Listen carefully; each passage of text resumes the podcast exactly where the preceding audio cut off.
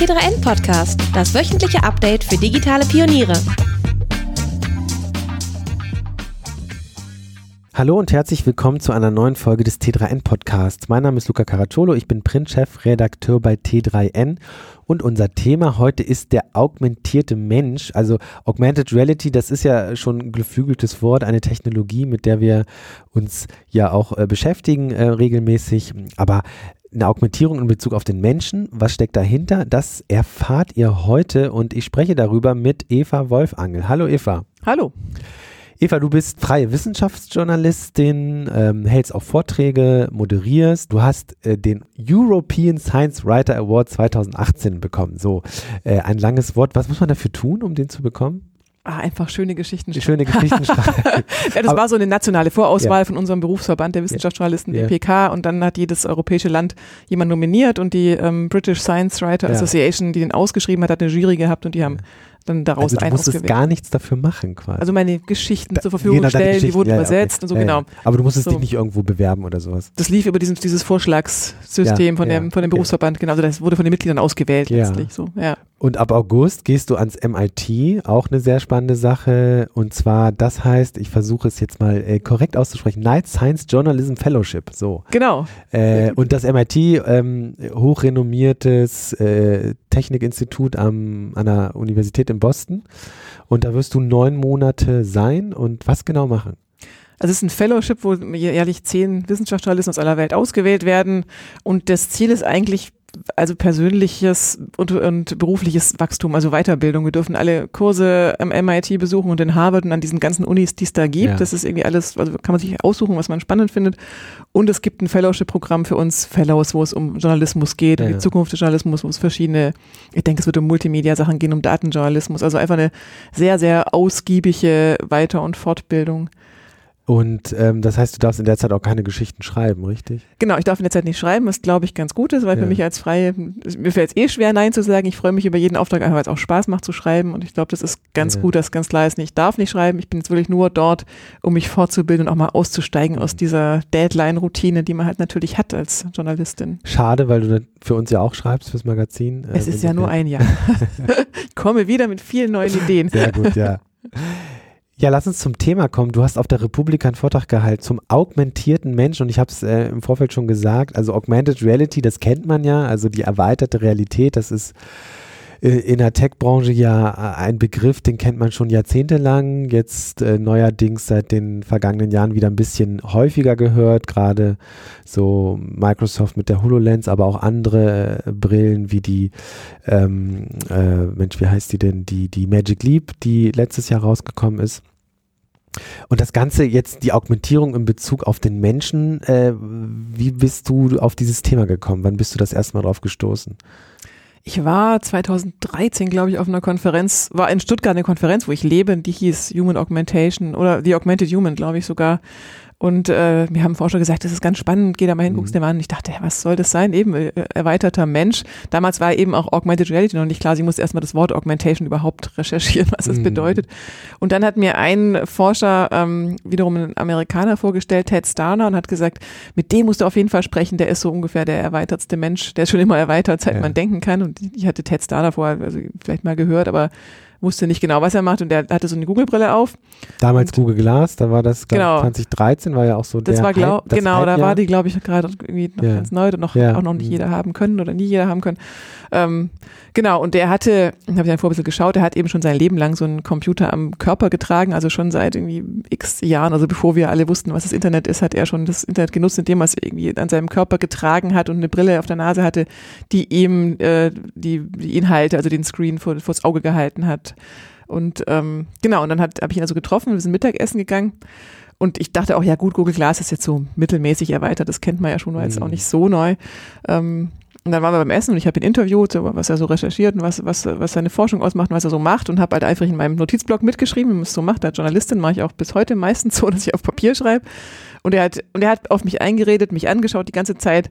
Ähm, und ich hatte so das Gefühl, Wahnsinn, der kommt kaum hinterher, der macht so viel spannende Sachen, hat auch wirklich sehr schnell gesprochen. Und irgendwann hat er gesagt, ja, ich bin jetzt fertig mit Mitschreiben. Und ich so, hä, wie fertig? Er hat ja gar nicht mitgeschrieben, hat mich angeschaut die ganze Zeit. Ja, er hat mitgeschrieben, weil er hat in der Tasche so eine Tastatur, er sagt Twitter dazu, die man mit einer Hand bedienen kann und konnte da alles aufschreiben, was gesagt worden ist, offenbar auch in einer affenartigen Geschwindigkeit. Also mit, mit den Fingern quasi. Genau. Also und, und so eine Tastatur, die man eben in der Hand hält. Genau, also sind fünf. Das ist ja auch abgefahren. Okay. Man kann quasi mit den verschiedenen Tastenkombinationen, wie bei einer Gitarre so ähnlich, also kann man eben alle Buchstaben abbilden. Das hat er sich mit ausgedacht oder mitentwickelt. Mit, okay. Kann man auch kaufen. Ich habe es mhm. auf einer Messe mal gesehen in Twitter und auch mal kurz probiert und wollte es eigentlich sogar lernen, weil ich fand es so attraktiv, dass man, also er hat gesagt, beim Spazierengehen hat er viele wissenschaftliche Artikel geschrieben und so. Und ich bin auch total gern draußen im Grün und dachte, das wäre vielleicht die Lösung, aber dann war es doch klar, das ist halt schwer, also ja, aufwendig zu lernen, ja, doch yeah. nochmal ganz anders zu tippen. Aber er hat eben damit mitgeschrieben in seiner Tasche und hat das, den Text vor die, also vor die Augen eingeblendet bekommen und ähm, genau, und war schneller als ich mit Aufschreiben und hat dann so ein bisschen mitleidig gesagt, Mensch, und du bist voll im Stress hier, musst immer auf deinen Blog gucken, wieder hochgucken, wieder runter, wieder hoch. Und äh, es war auch wirklich stressig, weil er halt auch so schnell war. Und er hat es so nebenbei gemacht und mich, wie gesagt, die ganze Zeit angeschaut und wirklich mit mir gesprochen, als wenn er voll da wäre und nicht nebenbei noch mitschreibt. Mhm. Und da ist mir so klar geworden, okay, das hat echt Potenzial, diese Augmentation. Und dann später ähm, habe ich ihn nochmal versucht anzurufen, zwei Jahre später, für nochmal ein Interview. Ich wollte ein Porträt schreiben über ihn und habe ihn äh, hab nicht erreicht ich habe E-Mails geschrieben und es war halt klar, der ist total gefragt, der kriegt viel zu viele E-Mails. Da gehe ich einfach unter, der hat mich übersehen und das, er hat auch so ein System, was ihm die E-Mails nach Wichtigkeit sortiert, das wusste ich auch. Da war klar, wahrscheinlich hat dieses System ihn einfach geschützt vor zu viel mhm. E-Mails, aber dann bin ich halt dadurch nicht durchgekommen. Und dann habe ich diesen befreundeten Professor gefragt, der uns auch bekannt gemacht hatte, ob er vielleicht kurz mal ihm Bescheid sagen kann, dass ich ihn erreichen will. Und daraufhin hat er dann die E-Mail gefunden und hat angerufen und war sofort wieder total präsent. Also so, Mensch, Eva, wie geht's dir? Das war ja lustig neulich da in Stuttgart und was machen deine Kinder und bla. Und ich wusste ja genau, er hat mich gar nicht mehr, er hat gar nicht mehr gewusst, wer ich bin und hat eben dann mit in seinem System mit, mit Volltextsuche einfach schnell geguckt, wann habe ich die zuletzt getroffen, was waren denn die Themen? Also das heißt, er hat sozusagen dieses äh, ähm, so ein Notizsystem, was man so kennt, Evernote oder was auch immer, äh, hat er sich dann direkt auf die Brille äh, in sein Sichtfeld anzeigen lassen. Ja, also irgendeine Form von Textverarbeitung und ja. Dass genau. er sozusagen sofort das abrufen konnte und ähm, sehen konnte und sozusagen sein Wissen aktualisieren konnte, was damals vor zwei Jahren oder zwei Jahre zuvor mit, mit genau. euch. Also er hat mir halt gesagt, er hat so ein System auch, damit er immer weiß, mit wem er spricht. Ja. Ich habe dann gesagt, das ist nicht ein bisschen komisch, so, so unecht halt. Und er ja. hat gesagt, na wieso, das machen doch Politiker, haben doch immer so einen Assistenten dabei, ja. der ihnen schnell sagt, wen sie da gerade treffen und was sie wissen müssen. Warum nicht? Kann doch die Technik machen. Und ehrlich gesagt fand ich es schon attraktiv, weil ich selber auch manchmal also Leute treffe und genau weiß, ich kenne die irgendwo her, aber nicht mhm. mehr weiß, woher. Und dann sprechen die mich an. Und dann ist es natürlich immer so ein bisschen peinlich, wenn man irgendwie nicht so recht weiß, was ist unsere Basis nochmal, worüber können wir reden. Also irgendwie dachte ich, es ist schon geschickt, so einen Vorteil zu haben. Gleichzeitig auch so ein bisschen ja, eben so ein bisschen unecht. Ja, ja, ja. Also es ist ja also auch so diese Vision von Augmented Reality, eines Tages so eine Brille aufzuhaben, äh, die scannt dann dein Gegenüber, äh, erkennt den und blendet dir dann Informationen ein. Also den hast du dann und dann getroffen oder zeigt dir Mails an. Mit Klar, ich meine mit Gesichtserkennung hast, und allem wird es noch viel einfacher werden in ja. Zukunft, ne? dass das System den Text auch selber zusammenfassen kann und irgendwie sagen kann, genau das und das war jetzt die Interaktion und so. Also das ist ja schon auch spooky. Ja, auf spooky auf jeden Fall. Und ähm, aber technisch wird das vermutlich möglich sein. Du hast ja jetzt schon, wie du schon jetzt, glaube ich, ja. Es ist, glaube ich, tatsächlich. KI kann Texte auch zusammenfassen und kann eigentlich auch erkennen, also relativ viel erkennen, was Menschen gerade machen und so. Also aber du weißt nicht, was der äh, Ted Sterner jetzt gerade, wie weit der schon augmentiert ist. Das war jetzt vor ein paar Jahren vermutlich. Das ist schon ein paar Jahre. Ich treffe ja. ihn ab und zu mal auf Konferenzen. Ja. Wir haben dann mal, manchmal so einen Wettkampf gehabt, weil er immer noch sagt, mein System sei halt überhaupt nicht, überhaupt nicht effizient. Und ich habe inzwischen, finde ich ihn recht effizient, weil ich schreibe auf Papier, ich schreibe teilweise auch mit dem Stift den Computer und ich mache Fotos von den Vortragsfolien, wie wahrscheinlich viele machen. Und wir hatten mal so einen, so einen Geschwindigkeitswettkampf, wer kann schneller ein Foto machen von einer Vortragsfolie. er mit seinem System, mit der Brille mhm. und ich eben mit meinem Handy. Und da würde ich behaupten, waren wir gleich schnell. Aber klar. Er kann schneller wieder abrufen. Ne? Ja, und also, er muss eben das Handy nicht aus der Tasche ziehen ja, und so weiter. Ne? Ja. Er kann halt währenddessen einfach den Vortrag angucken und nicht überlegen, mal ein Foto, er macht dann einfach kurz. Ja, Eine kurze Unterbrechung für unseren Sponsor. Wenn Kunden ihren Kauf in deinem Online-Shop abbrechen, ist das immer ärgerlich. Besonders ärgerlich ist es allerdings, wenn du sie erst beim Zahlvorgang verlierst. Denn wer bis hier bei der Stange bleibt, der hat allerhöchste Kaufabsichten, ist aber mit dem Checkout oder den Zahlungsmöglichkeiten nicht zufrieden. Flexible und kundenfreundliche Payment-Optionen sind also nicht nur Kundenservice, sondern auch essentiell für dein Business. Oft ist es aber nicht leicht, alle Optionen abzudecken. Mal passt ein Plugin nicht ins Shopsystem, mal sind einzelne Lösungen zu teuer oder mit hohem Zahlungsausfall oder Betrugsrisiko verbunden. Der All-in-One-Payment-Partner HeidelPay vereint über 200 Zahlarten und Plugins für mehr als 30 Shop-Lösungen und bietet noch viele weitere Leistungen, wie Zahlungsgarantien, Risikomanagement, Reports, Analytics und Kontoführung an. Und das für jedes Business. Ob Startup oder Großkonzern. Besuche heidelpay.com und erfahre, wie du mehr Kaufabschlüsse in deiner Zielgruppe erzielen kannst. Mit dem richtigen Payment-Mix und einem komfortablen Checkout. Den Link findest du auch in unseren Show Notes. Viel Spaß beim Weiterhören.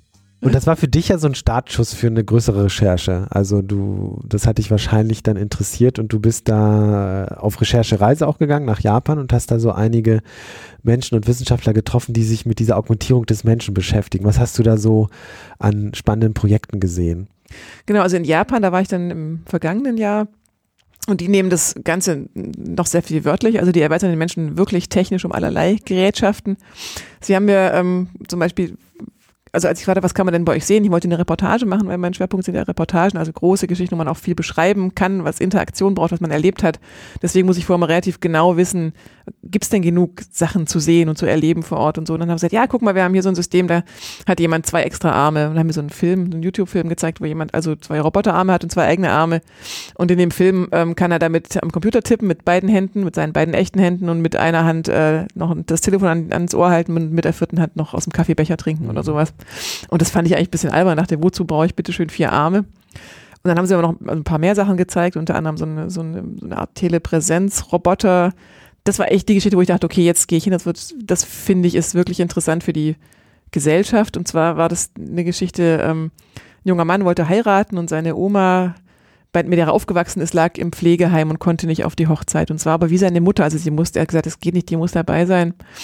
Und dann hat er die Leute von der Uni gefragt und die haben ihm dann so eine Erweiterung gebaut. Ähm, also einen Roboter gebaut, in, mit dem die Oma dann, also sie hat ein VR-Headset aufbekommen im Pflegeheim und konnte dann durch die Augen von dem Roboter auf der Hochzeit sein. Also der Roboter war dort und sie konnte ihn steuern mit Kopfbewegungen und ähm, genau und konnte dann mit ihrem Bewusstsein sozusagen in diesen, in diesen Roboter einziehen und damit wie selber vor Ort sein. Hm.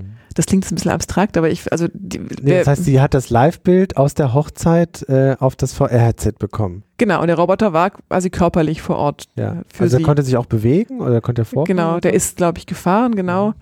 Und ähm, Genau, und sie konnte dann mit ihrem, ich glaube, mit, mit Blick und Kopfbewegungen ihn auch noch, noch zusätzlich steuern ja. und konnte dann eben wie selber mit ihrem eigenen Körper vor Ort sein und hat, also ich habe dann so einen, einen, Film gesehen, sie hat zum Beispiel die Braut umarmt und natürlich den Bräutigam, ihren Enkel. Und für sie, also wer VR probiert hat, weiß das ja, man fühlt sich wirklich, als wenn man dort in diesem Körper oder in VR in diesem Avatar steckt. Und so war es für die Dame auch. Also die hat, mhm. fühlt sich, als wenn sie selber mit ihrem Körper vor Ort ist, weil sie eben durch die Augen dieses Roboters schaut und ihn bewegen kann mhm. und ähm, alles machen kann, was, oder nicht alles, aber vieles von dem machen kann, was sie machen könnte, wenn sie selber vor Ort wäre.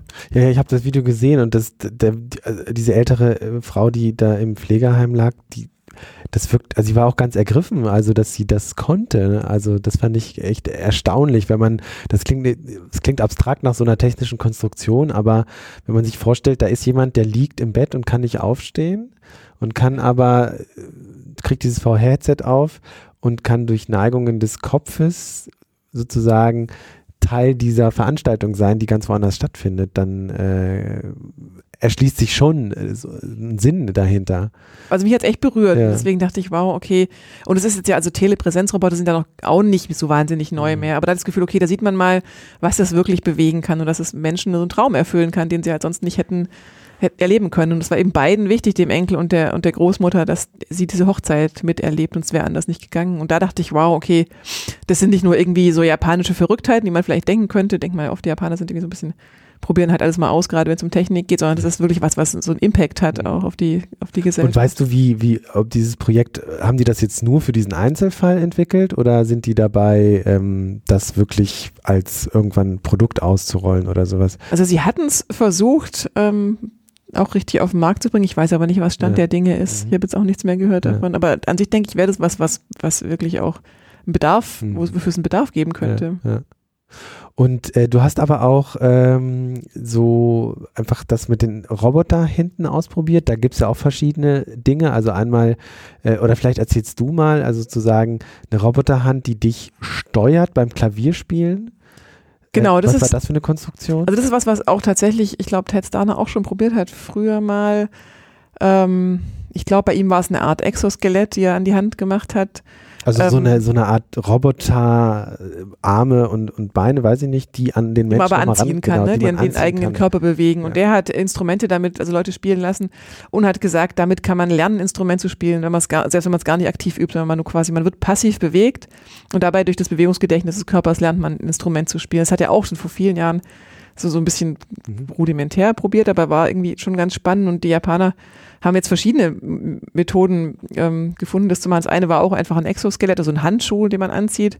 Das habe ich ausprobiert. Also ein, ein Japaner, den habe ich getroffen, der war früher Profi-Pianist, als Kind schon, war ganz ehrgeizig und hat zu viel geübt und hat sich verletzt und hat die Hand gebrochen und kann also heute deswegen nicht mehr wirklich Klavier spielen, aber hat eben Kontakt in diese Szene und hat äh, von Profi-Pianisten deren Bewegungen getrackt, also den, auch mit, ich glaube auch mit einem Sensorhandschuh, hat die quasi Melodien spielen lassen, hat das aufgenommen und das und ich konnte einen Handschuh anziehen und dann hat dieser Handschuh mit meinen Fingern diese Bewegung gemacht und ich konnte quasi spielen wie ein Profi-Pianist. Und, und, hast du dann richtig Stücke gespielt, obwohl du nicht Klavier spielen kannst? Also es war auf dem Tisch, ne, der hat also das, die Bewegung gemacht ja. ähm, und die, das, der Sound wurde quasi mit eingespielt. So. Ach so, du warst nicht am Klavier. Also ich war nicht am Klavier, ja. sondern aber die Finger wurden eben so bewegt. Ich glaube, dass es dann am Klavier passt mit dem richtigen Druck und so weiter, ist sicher nochmal. Ja, noch ist auch filigran zum Teil, ne? dass, dass die Handschuhe wahrscheinlich auch ein bisschen dick sind und dann kommst du da auf Tasten. Und ja, also ich denke, das ist ja. nochmal. Aber was die Japaner ja auch gemacht haben und auch andere Forscher in dem Bereich ist, diese mit Electric Muscle Stimulation zu arbeiten. Das kennt man teilweise aus der Physiotherapie kannte ich das. Ich hatte mal so einen eingeklemmten Nerv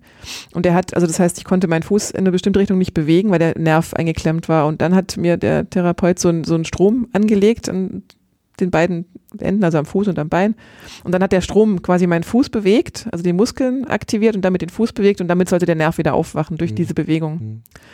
Das heißt, man kann so mit einem Strom, den man anlegt an Muskeln, kann man Menschen bewegen. Die, die bleiben passiv und werden bewegt. Und damit kann man natürlich auch solche Sachen machen. Also Klavierspielen ist natürlich was, was sehr filigran ist. Ähm, wir haben andere Sachen gemacht. Zum Beispiel gibt es ein Experiment, das kennt man auch so, dann so ein Spiel. Ähm, zwei Menschen, einer hat, hält einen Stift in der Hand und der andere hält seine Hand direkt unter die Hand von dem Menschen mit dem Stift und dann lässt der obere irgendwann los und der untere muss den Stift fangen und das geht nicht, weil der, weil die Reaktionszeit so langsam ist. Mhm. Also in aller Regel kann man das nicht, weil man eben erst hingucken muss und der Signal muss ans Gehirn und dann vom Gehirn wieder Dauert Muskel. lange. Genau. Ja. Und das haben sie ähm, eben mit Electric Muscle Stimulation so gemacht, dass die, das Signal gemessen wurde an der Hand von demjenigen, der den Stift oben hält wurde quasi das Signal gemessen vom Gehirn an den Muskel, öffne die Hand, wenn er die Hand öffnet. Und dann wurde dieses Signal übertragen an meine Hand, die drunter war, ähm, um die Finger zu schließen. Mhm. Und dann geht's natürlich. Ne? Also mhm. sobald er die Hand aufmacht, kommt bei mir das Signal an, schließt die Finger. Mhm. Und das macht meine Hand einfach, weil sie eben durch diese Electric, Electric Muscle Stimulation dazu gezwungen wird. Mhm. Und solche Sachen, also das ist auch immer noch natürlich irgendwie Spielerei, aber es zeigt letztlich eigentlich, dass man Menschen fernsteuern kann, in Anführungszeichen. Wenn die mitmachen, also diese Electric Muscle Stimulation ist schon so, wenn man sich dagegen wehrt, dann geht es nicht oder nicht so gut. Man kann also es natürlich auch sehr stark einstellen. okay. Also das heißt, Bewusstsein kann schon dagegen arbeiten, wenn ich sage, ich will jetzt den Finger aber nicht nach unten.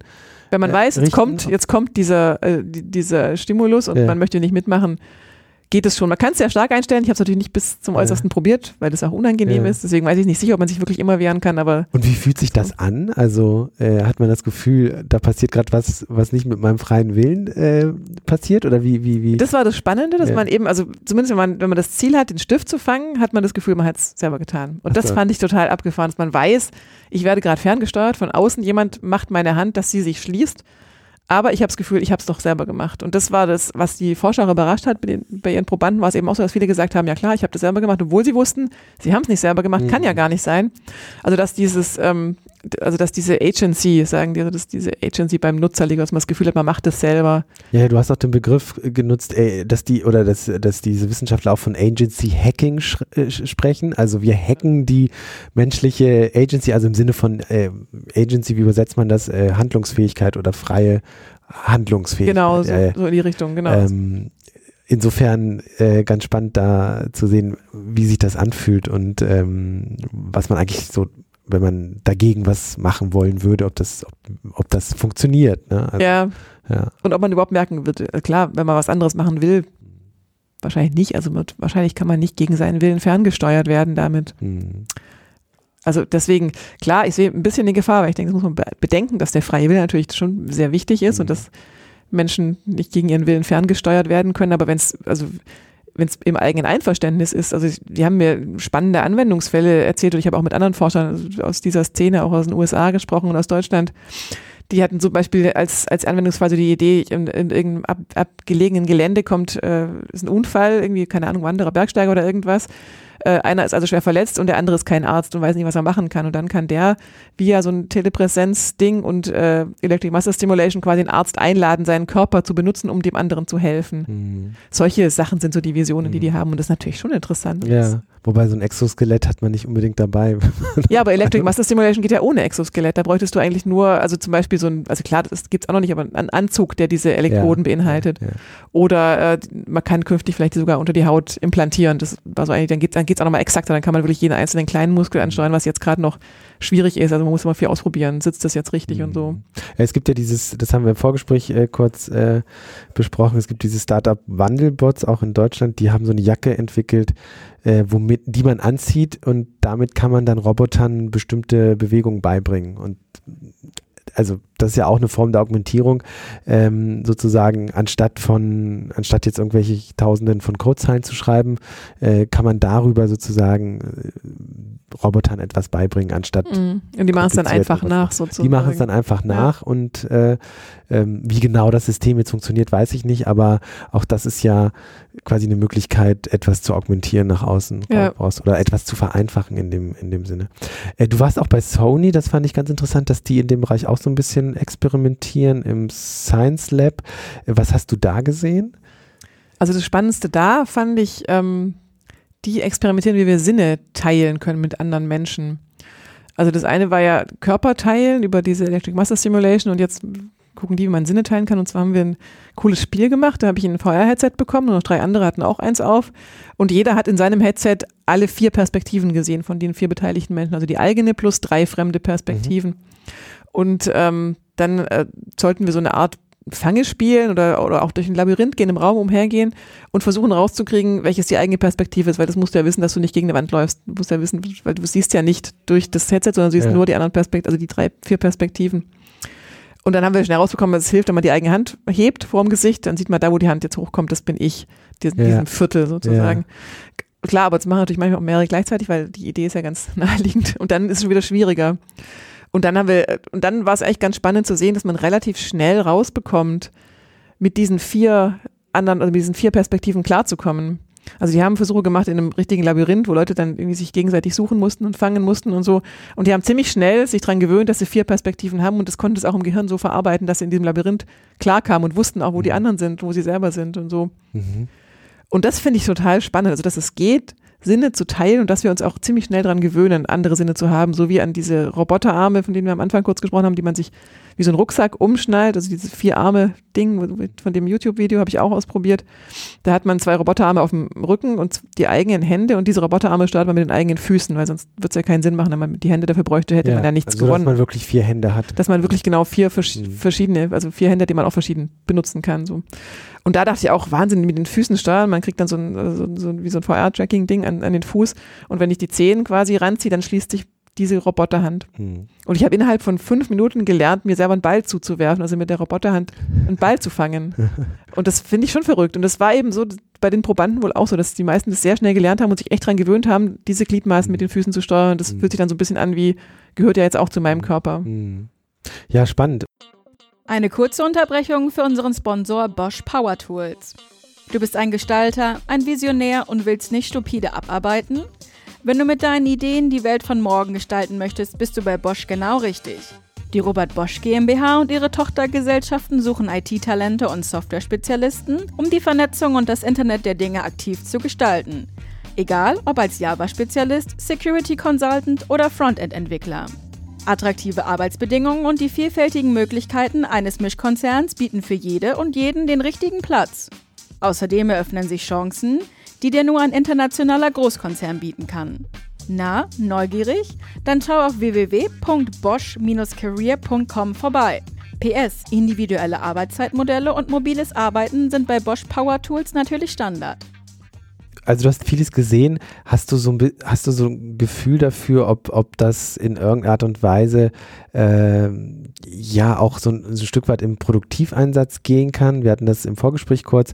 Ähm, also Lernen ist ja so ein, ein Riesenfeld. Wenn man damit besser lernen könnte, äh, wäre das ja schon ein Schritt, wo man sagen könnte, das, das könnte auch ein Produkt, ein echtes Produkt werden. Hast ja, glaube ich. Also ich glaube, es hat echt Potenzial. Also lernen und auch sich, also sich was erklären remote. Ja, also das, was jetzt ja gerade ein Problem ist, man, keine Ahnung, man bastelt irgendwas und, und, und verblickt es irgendwie nicht, wie geht es jetzt weiter, dann ruft man einen Experten an und dann versucht er am Telefon einem zu erklären, jetzt nimm mal das und das in die Hand, aber sieht ja auch nicht, was man macht oder im Idealfall hat man auch vielleicht so eine Videokonferenz, dann kann er sehen, aber sieht es ja irgendwie spiegelverkehrt und muss immer, also mit vielen Worten erklären, was zu tun ist. Mhm. Und mit diesen Roboterarmen, die können ja auch von wem anders gesteuert werden aus der Ferne, könnte der quasi diese Arme übernehmen, die ich angezogen habe, mhm. wie ein Rucksack mhm. und könnte vor meiner Nase mit seinen Händen mir vormachen, was ich machen muss. Und mhm. solche Sachen, glaube ich, haben schon großes Potenzial, weil es löst echte Probleme, die mhm. dann viel einfacher wären. Ja, es gibt ja dieses, ähm, auch diese Vision bei Augmented Reality, sozusagen, du setzt die Brille auf und jemand, und dann kriegst du bestimmte Dinge eingeblendet, ähm, die du dann machen musst, sozusagen, obwohl du es gar nicht weißt. Ne? Also das ist genau, ich glaube, das ist so ein bisschen die Vorstufe und natürlich auch schon eine große Hilfe, aber ich glaube, es ist noch viel flexibler, wenn du eben diese zwei Arme hast, ja.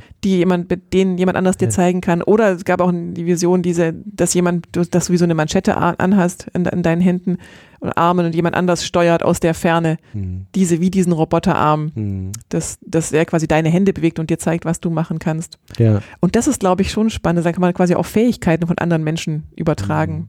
Ja, das ist ja so, diese, diese Exoskelette äh, kenne ich halt auch so aus irgendwelchen japanischen Comics, ja. Also das ist ja bei denen ja wirklich auch cool seit, seit vielen Jahren und Jahrzehnten in der Popkultur, äh, Roboter, Exoskelette. Ähm, wie war das so mit diesen ganzen Wissenschaftlern? Sind die da so, haben die so eine kindliche Begeisterung oder hast du das Gefühl, nee, das ist schon alles, das hat Hand und Fuß, was die da erzählen? Also so eine Mischung. Die sind total begeistert und die ja. sind deswegen begeistert, weil es eben diese Mangas gibt und diese Science Fiction und so weiter. Also weil sie halt damit damit aufgewachsen sind, dass in ihren ganzen äh, Zukunftsgeschichten sind Roboter immer gut. Also das hat mir einer gesagt, das ist der Unterschied zu uns. Wir Deutschen haben immer so Angst vor Robotern und bei ihnen ist so, der Roboter ist doch da, um ihnen zu helfen, der ist gut und deswegen sind die auch so offen dafür und so begeistert. Und das hat mir echt auch gefallen, weil die halt auch dadurch total kreativ werden und einfach alles ausprobieren und, und wirklich mit, also mit großen leuchtenden Augen davon erzählen, was die da gelesen haben mit dem und dem Science Fiction und mhm. wie man das vielleicht umsetzen könnte. Und ich glaube, das ist schon eine wahnsinnige Inspirationsquelle. Ja, vermutlich auch nur deshalb dann auch diese, diese, diese Lust an sowas zu bauen und, und, und Dinge auszuprobieren. Ne? Also, ja. wenn ich mir das in Deutschland vorstelle, dann äh, ja, also Dann, ist man schnell Bedenkenträger und, und, und versucht oder hat Angst vor, vor den Dingen, die da kommen und diese kindliche Neugier bei den Japanern hilft natürlich, dass sie da irgendwie, ja, einfach sich mal so ein Exoskelett aufsetzen und gucken, was man damit machen kann. Ja. So, so kann ich mir das vorstellen, oder? Also. Genau, und klar muss man natürlich dann im nächsten Schritt natürlich überlegen, was sind denn die Implikationen und das muss man vielleicht auch noch ein bisschen mehr machen und da sehe ich auch meine Rolle immer wieder als Wissenschaftsjournalistin drin, zu sagen, was könnte denn wie könnte es denn sein? Was könnte auch schiefgehen, wenn wir das benutzen? Und was kann aber auch der Vorteil sein? Und das ist, glaube ich, schon gut, solchen Technologien auch eine Chance zu geben oder zumindest mal so diesen Gedanken zu denken, was wäre denn der Vorteil? Und nicht gleich zu sagen, Hilfe, Fernsteuerung, das geht ja nicht. Also was mhm. wäre der Vorteil? Was sind die Probleme und wie können wir es denn so lösen, dass die, dass wir die Vorteile nutzen können und die Nachteile nicht, nicht haben müssen? Mhm. Ähm, so das, das, die, die, die größtmögliche Vision in Sachen Augmentierung wäre ja so eine Art ja, Gehirn-Computer-Interface. Ähm, hast du da mal in die Richtung irgendwas gesehen in Japan oder ist das wirklich komplett auf Robotik aus, was du dort Also in Japan nicht. Ich habe dazu mal ein Stück weit recherchiert und da hatte ich aber echt das Gefühl, das ist so schwierig. Also mhm. dieses, also das, das muss ja auf jeden einzelnen Nutzer kalibrieren, das dauert ewig und es ist immer noch total anstrengend und schwierig für den Nutzer selber, was mit Gedanken zu steuern. Mhm. Also da bin ich echt nicht so optimistisch, dass da bald mhm. so richtig was draus wird. Ja, ist ja auch invasiv, also du musst ja vermuten, gut, gibt es wahrscheinlich auch äh, andere das ist schon Modelle. Auch von außen, aber, aber das ist nicht so genau. Ja, so, dann ja. ist es nicht so genau und so. Ähm, man hört ja aus dem Silicon Valley, dass äh, Facebook oder auch ein Elon Musk daran forschen und arbeiten, aber ähm, da, die Form der Augmentierung über Robotik beispielsweise wäre ja sozusagen ein anderer Weg. Viel einfacher. Ja, viel einfacher, ja. richtig. Und ähm, äh, wie weit ist denn die Robotik? Hast du da so einen Einblick? Weil ähm, mein Eindruck ist, und das ist auch das aus Diskussionen und äh, immer wieder, dass Robotik als Technologie einfach noch meilenweit davon entfernt ist, beispielsweise die Genauigkeit von Körperbewegung, von menschlichen Körperbewegungen nachahmen zu können. Also äh, beispielsweise, äh, weiß ich nicht, irgendwas aufzuheben, ist ein Roboter viel komplizierter als für einen Menschen. Kipp du halt mal schnell um dabei. ja, so. ja, richtig. Also hast du da Einblicke bekommen, wie, wie weit die da schon sind? Also ein bisschen, wobei es echt spannend war in Japan, sobald es Richtung Markt geht, sind die natürlich total verschwiegen. Also ich habe ein Unternehmen getroffen und auch erst nach langem Baggern, die so einen Telepräsenzroboter bauen und die haben nämlich ein Video online gehabt, wo der richtig mit einer richtigen feinniedrigen Hand eine Tür öffnet und solche Sachen und ich habe gesagt, hey, ich weiß, dass das total schwierig ist. Was hat der da für eine Hand? Wie machen die das und so weiter? Und ich habe mit denen getroffen und die haben einfach nichts verraten. Okay. Und ähm, aber du durftest haben dann so ein bisschen durchscheinen ja. lassen. Ich durfte dort sein, ich durfte ja. aber kein Foto machen. Und, und, halt auch jede Frage war so, ja, das können, dürfen wir nicht so genau sagen und so. Und irgendwie schien so ein bisschen durch, dass dieses Video eben teilweise halt doch auch Marketing ist und mhm. nicht wirklich so mhm. funktioniert, wie es auf dem Video scheint. Also verkaufen sie dann auch ganz gut, aber es ist halt doch ja, nicht ist, so weit. ist wie bei diesen Videos von Boston Dynamics, äh, wo ich interessanterweise mal gehört habe, dass diese ganzen Roboter ferngesteuert sind. Nein, das habe ich mir auch schon gefragt. Ja, auch so perfekt. Ja, ja, ja, ja, ja richtig. äh, ist, ich weiß nicht mehr genau. Ich glaube, bei das Haus bei Southwest letztes Jahr hat das ein ein KI-Forscher gesagt, dass das äh, nie gesagt wird, aber die sind wohl alle ferngesteuert und dann sieht man die plötzlich auch wieder mit anderen das, Augen. Ja, ja, weil die sind ja beeindruckend, diese Videos ja. von Boston Dynamics. Ja, Richtig. Also so ähnlich war es in Japan jedenfalls auch, dass man irgendwie, da habe ich auch mit den anderen Forschern drüber gesprochen, was haltet ihr von dem Video und so, die haben auch gesagt, also sie glauben nicht, dass es so ist, mhm. wie es da gezeigt wird und es wird eben was weggelassen, geschickt geschnitten und so weiter. Also ja, Robotik ist glaube ich schon noch eine Herausforderung.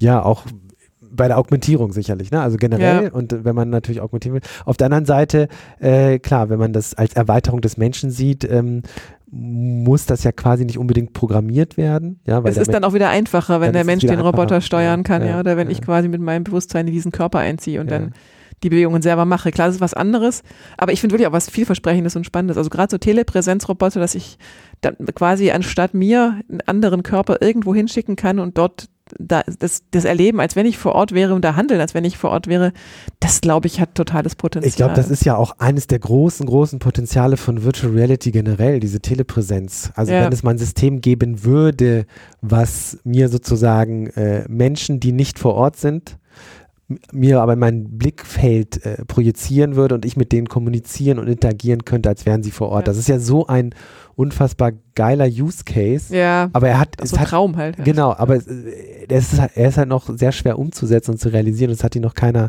so hinbekommen, dass es auch wirklich einfach zu nutzen ist. Ähm, aber das wäre dann sozusagen noch ein zweiter Schritt. Wenn du dann noch äh, sozusagen einen Roboter hast, der dann für dich agieren kann in der, ja. in der Ferne, dann wäre das ja also dann kann, man ja jeden zweites Meeting irgendwie von zu Hause aus. Ja, man kann also tatsächlich auch sehr viel äh, Reisekosten sparen, ja, ja, ja. CO2 sparen, man muss nicht mehr so viel fliegen. Und es ist, gibt auch einen Wettbewerb, haben die mir erzählt in Japan, der von der Fluggesellschaft mitgesponsert wird, wo es genau darum geht, den mhm. perfekten Telepräsenzroboter zu entwickeln.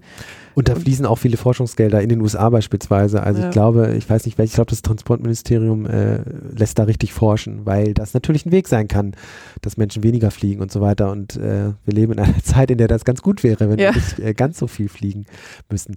Eva, ja, vielen Dank fürs Gespräch. Ähm, hast du zum Abschluss nochmal so, ähm, wie geht's weiter mit der Recherche? Also bleibst du dabei oder ist das für dich jetzt erstmal abgeschlossen und äh, du widmest dich neuen Themen? Ach, ich bleibe eigentlich immer an meinen ja. Themen dabei. Also ich werde schon auf die einschlägigen Konferenzen gehen. Ich war jetzt auch in Glasgow auf einer Konferenz, die KI, Computer Human Interaction. Und also ich finde einfach auf diesen Forscherkonferenzen in, in der Demo-Session findet man die spannendsten Ideen für künftige Geschichten. Und so hat ja das auch angefangen. Ne? Das war 2013 schon meine Human Augmentation Recherche und das zieht sich dann auch natürlich über Jahre hinweg, wo ich ganz viel anderes zwischendrin mache, aber dann merke ich immer, ah, das passt zusammen und da ist wieder ein Anknüpfungspunkt, wenn ich wieder jemanden treffe, der was in die Richtung macht und dann entsteht so das große Ganze und die, die, Geschichte und was das alles, wie das alles zusammenhängt, so über, über die Zeit hinweg. Und das sind echt die besten Geschichten, an denen ich so lange dran war und immer mal wieder gemerkt habe, jetzt passt das. Da habe ich auch was zu Haptik gemacht vor ein paar Jahren, wo ich auch, das ging auch eigentlich über viele Jahre immer wieder ich gemerkt, Haptik in VR ist ein großes Thema und so weiter und Haptik in der Robotik und dann wurde da auch eine große Geschichte über mhm. Haptik draußen. Ja. Die gut war. Ja. Eva, vielen Dank, dass du da warst. Ja, gern geschehen, hat Spaß gemacht. Bis zum nächsten Mal. Tschüss. Ciao.